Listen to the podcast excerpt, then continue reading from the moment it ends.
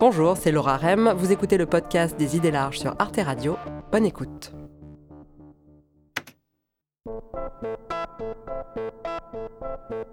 L'année dernière, le maire écologiste de Bordeaux a décidé de remplacer le traditionnel arbre de Noël par un sapin de verre et d'acier recyclé. Ben, nous ne mettrons pas des arbres morts sur les places de la ville.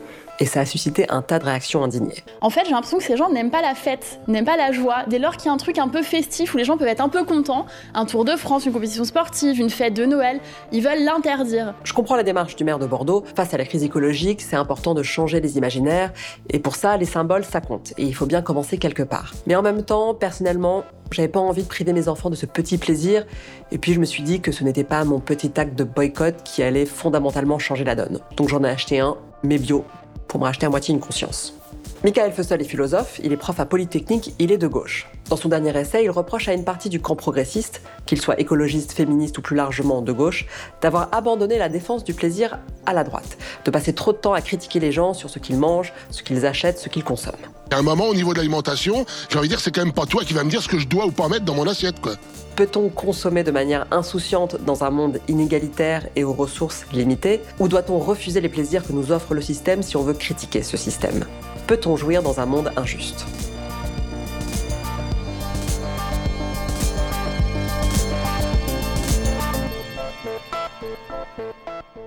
Ce qui intéresse Michael Fussell, c'est de penser le plaisir quotidien, qu'il soit alimentaire, sexuel ou festif, en des termes politiques. Et il fait une comparaison intéressante avec une autre émotion joyeuse qui peut être très politique, le désir.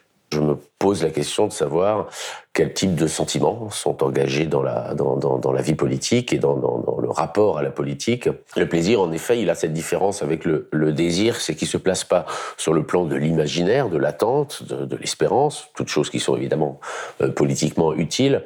Euh, bah, le plaisir, c'est quelque chose, je veux dire, c'est là où ça n'est pas là. Euh, donc c'est quelque chose de concret. Ça, c'est une catégorie de l'expérience, c'est pas une catégorie de, de l'imaginaire. J'aime bien cette distinction conceptuelle entre le désir qui se joue sur le plan de l'imaginaire et le plaisir qui se joue sur le plan de l'expérience concrète.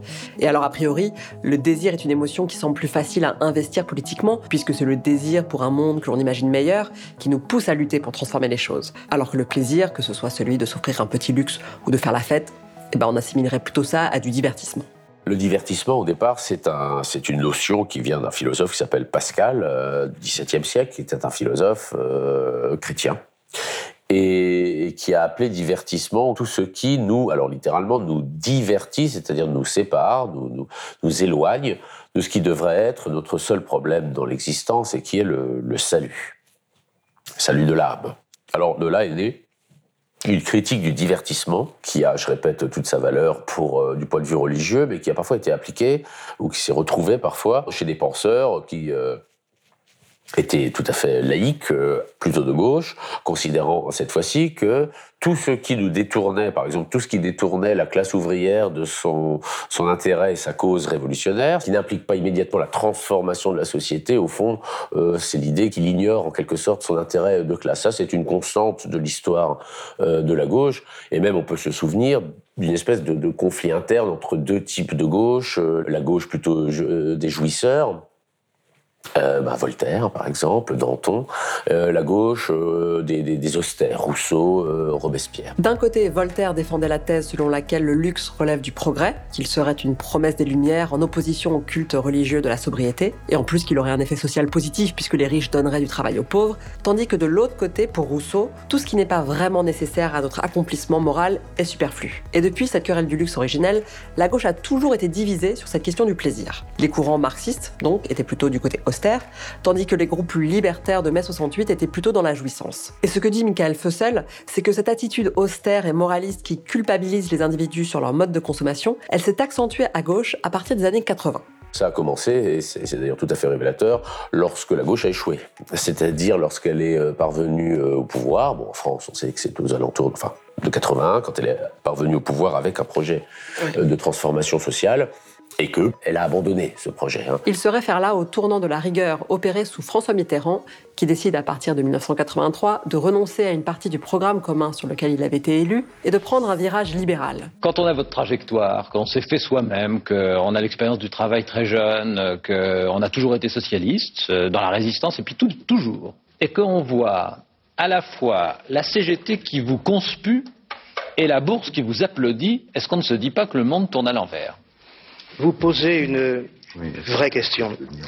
Alors bon, euh, l'échec euh, historique de la gauche réformiste, redoublé évidemment de l'échec encore plus dramatique de la, de la gauche euh, communiste, a fait que puisqu'on ne peut plus ou puisqu'on a renoncé à transformer le monde, il nous reste quand même à changer notre vie. Et à adopter une attitude qui est une attitude extrêmement noble du point de vue moral, c'est-à-dire euh, qu'en attendant que cela change vraiment collectivement, modifier nos euh, pratiques, notre conception de la, euh, du plaisir, notre rapport au monde, mais euh, je dirais que cette manière de, vouloir porter sur soi-même le poids de l'injustice du monde me paraît plutôt de nature je dirais, morale euh, et même religieuse que, que, politique. En somme, faute d'être en mesure de s'en prendre aux causes profondes des inégalités, un certain militantisme s'est rabattu sur la stratégie moins ambitieuse de scruter notre éthique personnelle et de politiser tous nos petits gestes quotidiens. Alors aujourd'hui, Qu'est-ce qui est nouveau? Ce qui est nouveau, c'est que d'autres motifs, et là je pense en particulier à l'écologie, ont été interprétés par certains comme des, des, des nouvelles raisons d'être absolument austère, pas seulement sobre, mais austère. C'est-à-dire, euh, si on pense même à, ce, slogan Jouir sans entrave de, de 68, voilà, c'était certes énoncé en 68 euh, euh, par des gens qui se disaient plutôt euh, de gauche, voire révolutionnaires. Oui, mais les entraves, elles sont données désormais dans la nature. C'est-à-dire, euh, nous sommes dans un monde fini et des désirs infinis dans un monde fini. Il y a quelque chose qui évidemment euh, fait contradiction.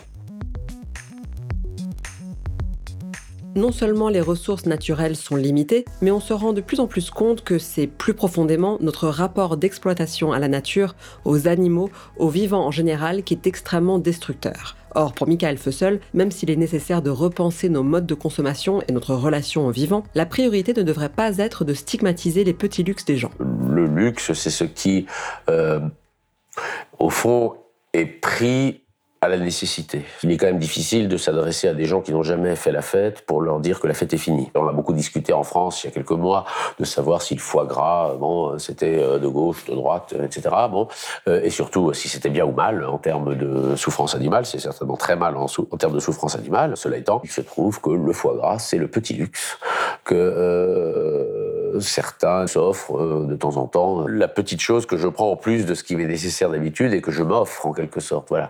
Alors il faut d'abord comprendre ce rapport des gens avec tel ou tel euh, petit plaisir. Euh, il faut essayer de comprendre en quoi ils il participent justement déjà d'une forme d'émancipation par rapport au nécessaire, c'est-à-dire à ce qu'on appelle le strict nécessaire hein, pour la survie, euh, avant que de, de donner un avis sur, sur le choix ou que, que, telle ou telle personne font de leur petit luxe. Michael Fussell s'est concentré sur certains discours progressistes ou écologistes qui ont pour effet de culpabiliser les gens sur leur comportement, mais en réalité, la culpabilisation est un phénomène qui dépasse largement la gauche ou l'écologie. La philosophe et psychanalyste Elsa Godard a écrit un essai sur les mécanismes de culpabilisation sociale qui pèsent sur nous. Pour elle, le 21e siècle serait le siècle de la culpabilité. J'ai fait toute une analyse euh, pour montrer en quoi finalement notre société contemporaine euh, mettait en place une quantité d'injonctions. L'exemple emblématique que je prends, c'est être un bon parent par exemple. Euh, mais qui peut se prémunir d'être un parent parfait? Ça n'existe pas. Et donc ça nous met dans une position finalement d'échec. Et on ne peut que culpabiliser face à l'impossibilité de pouvoir atteindre ses buts, ses visées, devrais-je dire.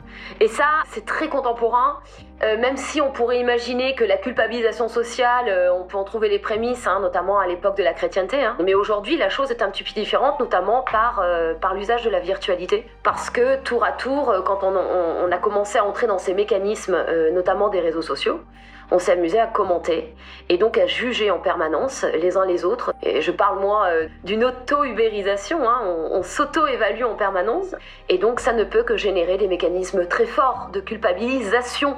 Quel est l'intérêt de culpabiliser les gens comme ça C'est une très bonne manière de, de, maintenir les gens au pas et euh, de les responsabiliser à titre individuel. Par exemple, euh, j'avais dénoncé les phrases d'Emmanuel Macron. Hôtel, café, restaurant. Je, je, je, traverse la rue, je vous en trouve. Ils veulent simplement des gens qui sont prêts à travailler. Ça veut dire quoi? Ça veut dire que si jamais tu, tu n'as pas de boulot et donc que tu ne peux pas payer ton loyer et donc que tu ne peux pas bouffer, c'est ta faute. Donc ça, c'est terrible parce que finalement, ça déresponsabilise totalement le champ social et évidemment les politiques. Autrement dit, culpabiliser les gens sur leur mode de consommation est un moyen de décharger la responsabilité collective sur la responsabilité individuelle. Et pour Michael Fussell aussi, c'est une impasse politique. Mais son but est de montrer que non seulement le plaisir ne doit pas être réduit à une compromission avec l'ordre établi, mais qu'en plus, il peut être un affect politique intéressant. Tout dépend du type de plaisir. Il distingue le plaisir satisfaction du plaisir événement. Bah, le plaisir, euh, précisément, ça peut être deux choses. Ça peut être euh, la plénitude euh, du moment. Alors, ce sont des choses qui simplement renvoient à la satisfaction d'un désir. Mettons, je désire tel aliment, je désire tel corps, je désire telle fête, et j'obtiens exactement ce qui, ou à peu près, ce qui correspond à ma représentation. Alors, ce plaisir-là, je l'appelle le plaisir satisfaction. C'est le plaisir de tous les jours, c'est le plaisir quotidien, et il n'est pas d'ailleurs politiquement, à mon avis, euh, marqué. Hein. On, a tous ces moments où, euh, au fond, on veut ce que l'on euh, désire et qu'on obtient ce que l'on désire. Et dans ce cas-là, je dirais, on a une satisfaction et un plaisir qui est par nature donc conservateur. Je, je le reconnais au sens où ce type de plaisir-là ne nous donne pas envie de transformer le monde puisqu'il nous est donné. Et c'est au nom de ce plaisir que politiquement les gens se battent un peu, à savoir ce plaisir-là est un peu coupable ou suspect parce que comme il comme il confirme en fait nos désirs, il ne va pas nous porter à désirer autre chose que ce qui est. Et puis il y a des plaisirs plus rares, mais plus intéressants, peut-être plus collectifs d'ailleurs, qui sont des plaisirs surprises, des plaisirs événements. Alors là, il ne s'agit pas simplement de satisfaire un désir que j'avais déjà, précisément parce que je ne l'avais pas. Euh, mais c'est un moment où advient quelque chose que je n'imaginais pas. C'est l'inattendu. Et alors de ce point de vue-là, je dirais là c'est politique, parce que lorsque advient quelque chose que je n'imaginais pas, alors se pose la question de savoir mais dans quel monde est-ce que je vis ou dans quel monde vivons-nous pour que ça n'advienne pas plus plus souvent. Et, et, je vais prendre un exemple, là, justement très politique. En 1936, entre le moment où le Front populaire est élu et le moment où il accède au pouvoir euh, gouvernemental, où Léon Blum devient président du Conseil, il y a un mois, un mois et demi, où les ouvriers, les ouvrières euh, occupent leurs usines. À ce moment-là, les revendications sont portées, mais elles ne sont pas encore satisfaites, justement. Euh, il n'y a pas encore cette joie qu'il y aura d'obtenir les 40 heures, les congés payés. mais néanmoins, il se passe quelque chose de tout à fait inattendu et que la philosophe Simone Veil explique magnifiquement dans un, dans un texte. Les ouvrières font quelque chose de, j'allais dire, de miraculeux, ou plutôt vive, éprouve quelque chose de miraculeux, c'est-à-dire euh, une joie, un bonheur, un bonheur sur leur lieu de souffrance. Les distractions et les jeux alternent avec les différents travaux d'entretien, de cuisine et de nettoyage que se sont distribués par roulement les grévistes. C'est-à-dire que leur lieu de travail, les usines, les machines, la hiérarchie euh, de, du patronat, tout ça est aboli pendant quelques semaines au profit d'occupation où les ouvrières chantent, dansent, rient, font ce qui était absolument inimaginable de faire euh, dans un contexte qui semble euh, plutôt organisé pour euh, la hiérarchie et la domination. Ailleurs, la java, au son de l'accordéon, entraîne les couples grévistes. Au cinéma tirage Maurice.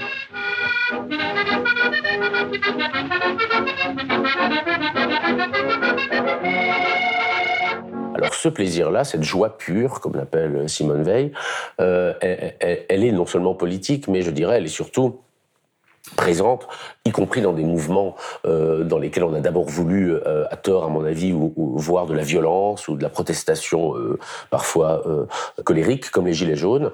je me souviens que le premier acte des Gilets jaunes, c'était de se rendre on voit bien ces collectifs donc euh, sur euh, les ronds-points ou sur les, euh, les, péages d'autoroute, c'est-à-dire justement sur des lieux qui sont plutôt des lieux de, de tristesse architecturale, et surtout des lieux où on est destiné qu'à passer, au fond, sans jamais s'arrêter. Et qu'est-ce qu'ils ont fait sur ces euh, sur ces ronds-points? Euh, Qu'est-ce qu'ils ont fait sur ces péages? Eh bien, ils ont certes fait quelque chose comme une agora démocratique. Ils ont commencé à parler tout d'un coup de politique, mais aussi ils ont fait des formes de fêtes. Ils ont organisé, euh, bon, sous la forme de barbecue, d'autres choses, euh, des, des, des, des formes de de plaisir qui étaient d'autant plus, je dirais, euh, intéressants euh, politiquement qu'ils étaient pour le coup franchement inattendus. Qui aurait l'idée d'aller faire d'un rond-point un lieu festif.